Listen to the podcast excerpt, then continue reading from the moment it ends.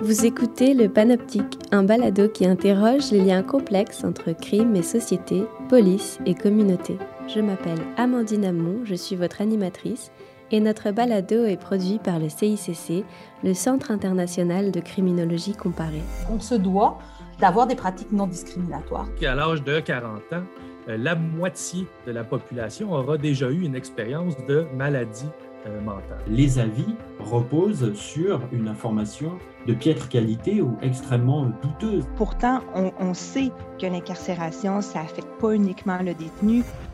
Le panoptique, c'est aussi parce que notre balado a pour vocation d'aller chercher les expertises diverses et variées de tous les chercheurs du CICC. Restez à l'écoute du panoptique, le balado dans lequel les faits divers deviennent des enjeux de société. Retrouvez-nous chaque lundi pour un nouvel épisode le balado est disponible sur Spotify, YouTube et Apple Podcast. À bientôt!